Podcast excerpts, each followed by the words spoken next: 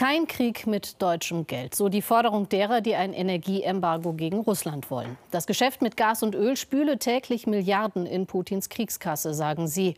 Ein Stopp würde mehr Schaden in Deutschland anrichten als in Russland, sagen Gegner. Welchen Preis wollen wir zahlen, um den Krieg in der Ukraine zu beenden? Und wie kommt es, dass Deutschland abhängig ist von russischen Rohstoffen? David Gebhardt und Christiane Hübscher berichten. Wie viel Energie haben wir als Land, als Gesellschaft für Solidarität? Wir können auch einmal frieren für die Freiheit.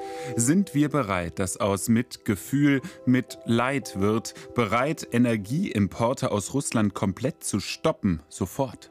Ich würde mich dagegen aussprechen, weil wir damit den sozialen Frieden in der Republik gefährden. Zwischen Moral und Realpolitik zieht die Bundesregierung diese Woche ihre Schmerzgrenze der Solidarität. Man würde gerne Putin die rote Sanktionskarte zeigen, aber es reicht nur für die gelbe. Kein Komplettembargo, wenn Wohlstand und Wirtschaft gefährdet sind.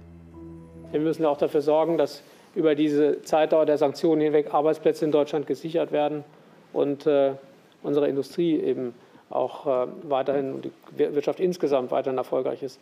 So, das sind die Dinge, die, die für uns jetzt hier äh, prioritär sind. Prioritär, ein Hauch von Germany First, angesichts schon jetzt explodierender Energiepreise.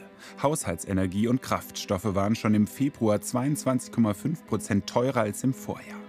Der 10. März war der bisher teuerste Tag aller Zeiten an den Zapfsäulen mit 2,20 Euro für Benzin und 2,32 Euro für Diesel. 100 Liter Heizöl kosten aktuell 185 Euro, etwa doppelt so viel wie vor dem Krieg in der Ukraine. Die Energiefrage wird zur sozialen Frage der Zeit. Die Bundesregierung ist gefordert zu handeln, denn gerade diejenigen mit geringen Einkommen sind in dieser Situation in besonderer Weise diejenigen, die nicht über den Monat kommen. Die Ampel hatte vor dem Krieg Entlastungen bei Energiepreisen auf den Weg gebracht, die nun zu verpuffen drohen. Weitere Maßnahmen, etwa ein Energiegeld, werden diskutiert. Andere, die nichts kosten würden, wie ein Tempolimit von der FDP, blockiert. Dabei ist es extrem teuer, sich vom Lieferanten Putin zu lösen, beim Öl, vor allem aber beim Gas. Die Abhängigkeit, die wir in der Tat von äh, Importen aus Russland haben, die ist immens groß. Über 55, gerade 55 Prozent Gas kommt aus Russland. Wir haben auch äh, Importe von Kohle, wir haben Importe Öl. Ähm, das das ist, sind Fehler, die in der Vergangenheit liegen. Hausgemachte Fehler. Nicht nur die sozialdemokratischen Schröder-Erben, auch die CDU steht vor den Trümmern ihrer Energiepolitik der letzten 16 Jahre. Seit Beginn ihrer Kanzlerschaft hatte Angela Merkel Warnungen beiseite gewischt. Ist es Ihnen unheimlich, so stark von einem Partner abhängig zu sein, von Russland? Ich würde da auch jetzt nicht Cassandra-Rufe ausstoßen. Wir setzen auf einen zuverlässigen Lieferanten Russland. Die russische Seite hat ja heute noch mal gesagt, sie will Energie nicht als Waffe einsetzen. Verheerende Fehleinschätzungen. Merkel hat Deutschland abhängig und verwundbar hinterlassen, so wie Putin es haben wollte. Aus den Worten, mit denen die aktuelle Außenministerin nun ein Energieembargo ablehnt, spricht die ganze Ohnmacht. Wie viele Tage würden wir denn aufrechterhalten können, dass Leute nicht mehr zur Arbeit fahren können, dass wir in Kindergärten keinen Strom mehr haben, dass wir Krankenhäuser nicht mehr wirklich am Laufen erhalten können? Es sind Tage düsterer Szenarien und Abwägungen. Wo endet Solidarität und beginnt Unzumutbarkeit? Für CDU-Wahlkämpfer Tobias Hans lässt sich das genau beziffern. Bei 2,12 Euro für Diesel hat er Wut getankt. Der Staat bereichert sich an diesen gestiegenen Energiekosten und deswegen muss eine Spritpreisbremse her. Das trifft jetzt nicht nur Geringverdiener, sondern das trifft wirklich die vielen fleißigen Leute, die tanken müssen. Während Hans wegen hoher Energiepreise die Hutschnur reißt, rufen ausgerechnet CDU-Parteifreunde zum Importstopp für Öl und Gas auf, fordern vom Bürger Verzicht und dass wir den Gürtel enger schnallen müssen für einige Monate, um äh, generell Russland die Einnahmen zu äh, verringern. In einem ersten Schritt in einem europäischen Gesamtkonzert könnte etwa Nord Stream 1 äh, abgeschaltet werden. Ein Vorstoß getragen von Oppositionsführer Merz, der in der Wirtschaft manchen verkretzt. Herr Merz hat äh, den Stopp der Nord Stream 1 Lieferungen ins äh, Spiel gebracht. Das wäre für die deutsche Wirtschaft ein sehr, sehr starker Schlag. Es würde sofort Auswirkungen auf äh, Lieferketten, auf Produktionsprozesse auch haben. Von daher ist das ein Vorschlag, der sicherlich nicht von der deutschen Wirtschaft auch mitgetragen wird. Deutschland hat sich über Jahre fahrlässig abhängig gemacht von russischem Stoff und muss nun auf Entzug. Es könnte für manche ein kalter werden. Ja, ein schwieriges Dilemma, über das ich jetzt sprechen kann mit dem CDU-Parteivorsitzenden live zugeschaltet aus Arnsberg. Schönen guten Abend, Friedrich Merz. Guten Abend, Frau Banerjee.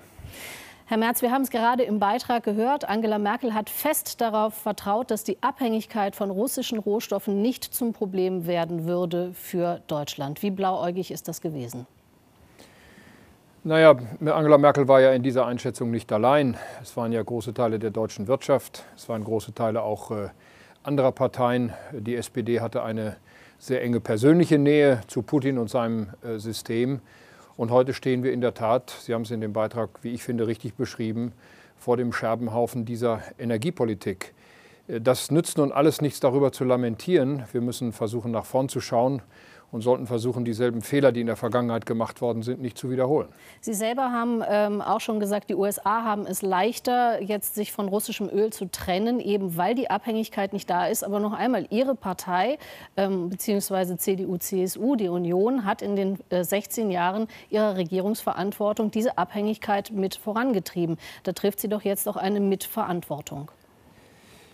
Äh, Frau Banerjee, natürlich, und äh, das äh, bestreitet ja niemand von uns. Aber in den letzten 19 der letzten 23 Jahre waren Sozialdemokraten in der Regierung. Und wir haben dort einen ehemaligen Bundeskanzler, der mittlerweile zum Gaslobbyisten der Russen geworden ist. Also bitte, wenn wir über Verantwortung reden, dann nicht allein über die der Union. Wir bekennen uns dazu. Und jetzt müssen wir gemeinsam schauen, dass wir aus diesem wirklich großen Dilemma wieder herauskommen. Andrei Melnik, der ukrainische Botschafter hier in Deutschland, hat eine sehr klare Vorstellung, äh, wie man dieses Dilemma lösen sollte. Denn mit einem klaren Bekenntnis zu einem Komplettembargo, zur Verweigerung Deutschlands ähm, dieses Energieembargos, sagt er, das sei wie ein Messer in den Rücken der Ukraine. Auch Sie persönlich haben sich schon gegen ein Komplettembargo ausgesprochen. Warum eigentlich? Naja, Frau Banerjee, die Folgen wären ja nun wirklich äh, unabsehbar. Wir hätten äh, wahrscheinlich sofort äh, Stillstand in großen Teilen der deutschen Industrie. Äh, wir hätten erhebliche Folgen auf dem Arbeitsmarkt. Wir würden soziale Verwerfungen in diesem Lande sehen, die beträchtlich sind. Und insofern teile ich die Einschätzung äh, des äh, Bundeswirtschaftsministers Robert Habeck. Und wir sind in einem furchtbaren Dilemma. Wir wünschen uns ja nichts mehr als ein schnelles Ende dieses äh, Krieges. Wir alle wollen alles tun, um ihn so schnell wie möglich äh, zu beenden. Aber wir dürfen nun auch nicht äh, ähm, ja, uns selber noch äh, zusätzlich so massiv schädigen, indem wir zu einem solchen Embargo kommen. Die also Wissenschaftsakademie Leopoldina, wenn ich Sie da unterbrechen darf, sagt, für ein paar Monate sei das machbar. Wie erklären Sie Herrn Melnick, dass Sie diesen Preis nicht zahlen wollen? Wir haben im Fraktionsvorstand der Unionsfraktion in der letzten Woche über dieses Thema mehrere Stunden beraten und ich werde der Fraktion auch in dieser Woche noch einmal den Vorschlag machen, wenigstens äh, den Ausstieg aus äh, Nord Stream 1 äh, zu erwägen. Das würde nach unserer Einschätzung nicht zu solchen Versorgungsengpässen führen, dass es gleich Stillstand in der Wirtschaft gibt und keine Heizung mehr in den Wohnungen. Aber das wäre eine erhebliche Einschränkung. Und noch einmal, wir sind hier alle in einem wirklich schweren Dilemma. Gleich wie wir uns entscheiden. Ja, wir laden hier Schuld auf uns, aber so ist das manchmal in einer politischen politischen Situation wie der, die wir jetzt äh, alle vorfinden, gehen Sie mal bitte davon aus, dass wir hier alle wirklich unser Gewissen täglich prüfen, zu welchen Entscheidungen wir äh, kommen könnten. Und aus der Opposition heraus wollen wir die Bundesregierung auch unterstützen. Wir wollen und wir suchen auch einen gemeinsamen Weg in Deutschland, noch einmal, um das Ziel zu erreichen. Und das Ziel heißt möglichst schnelle Beendigung dieses schrecklichen Krieges. Und welchen Preis das kosten wird, das werden wir am Ende sehen. Herzlichen Dank für das Gespräch. Ich bedanke mich bei Ihnen. Vor dem Krieg in der Ukraine bringen sich die Menschen dort so gut es geht in Sicherheit. Deutschland nahm bislang 120.000 registrierte Ukrainerinnen und Ukrainer auf. Und es dürften noch mehr werden. Die Aufnahmebereitschaft ist groß, aber auch der Ärger darüber, dass Bund und Länder trotz der Erfahrungen von 2015 nur langsam reagieren. Patricia Wiedemeyer und Britta Spiekermann über alte Probleme vor neuem Hintergrund. Hauptbahnhof München im Jahre 2015. Es sind ähnliche Szenen wie heute. Die Flüchtlinge, damals vor allem aus Syrien und Afghanistan, wurden mit viel Herzlichkeit aufgenommen. Auch 2015 waren Tausende von ehrenamtlichen Helfern vor Ort und sorgten für die Erstversorgung. Diese Woche Berlin Hauptbahnhof. Wieder sind es vor allem freiwillige Helfer, die die Flüchtlinge aus der Ukraine empfangen, die private Unterkünfte anbieten. Die Stadt Berlin, schon jetzt überfordert, ruft nach Hilfe des Bundes und der Bundeswehr. Dabei beschwören viele, dass diesmal doch alles anders sei, so auch der ehemalige Innenminister de Maizière. Vieles davon war 2015, 16 auch so und änderte sich dann. Nun sagen viele, das ist jetzt anders, das sind alles äh, Europäer. Und trotzdem, ich rate zu nachhaltigen Anstrengungen. Nachhaltige, gemeinsame Anstrengungen von Bund und Ländern, eine gerechte Verteilung, das sei wichtig. Seine Lehre aus den Jahren 2015 und 16, so de Maizière, aber auch zu wissen, wer denn ins Land kommt. Auch 2015 haben alle gesagt, das muss jetzt schnell verteilt werden. Hinterher gab es große Vorwürfe mangelnder Registrierung. Deswegen auch Registrierung ist wichtig. Doch vor Ort ist es nicht wirklich besser als 2015. Diese Woche vor dem Amt für Migration in Hamburg-Wandsbek. Jeden Morgen harren hier ukrainische Flüchtlinge, die bereits eine Unterkunft haben, in der Kälte aus, um sich registrieren zu lassen. Unverständnis, warum das nicht elektronisch geht.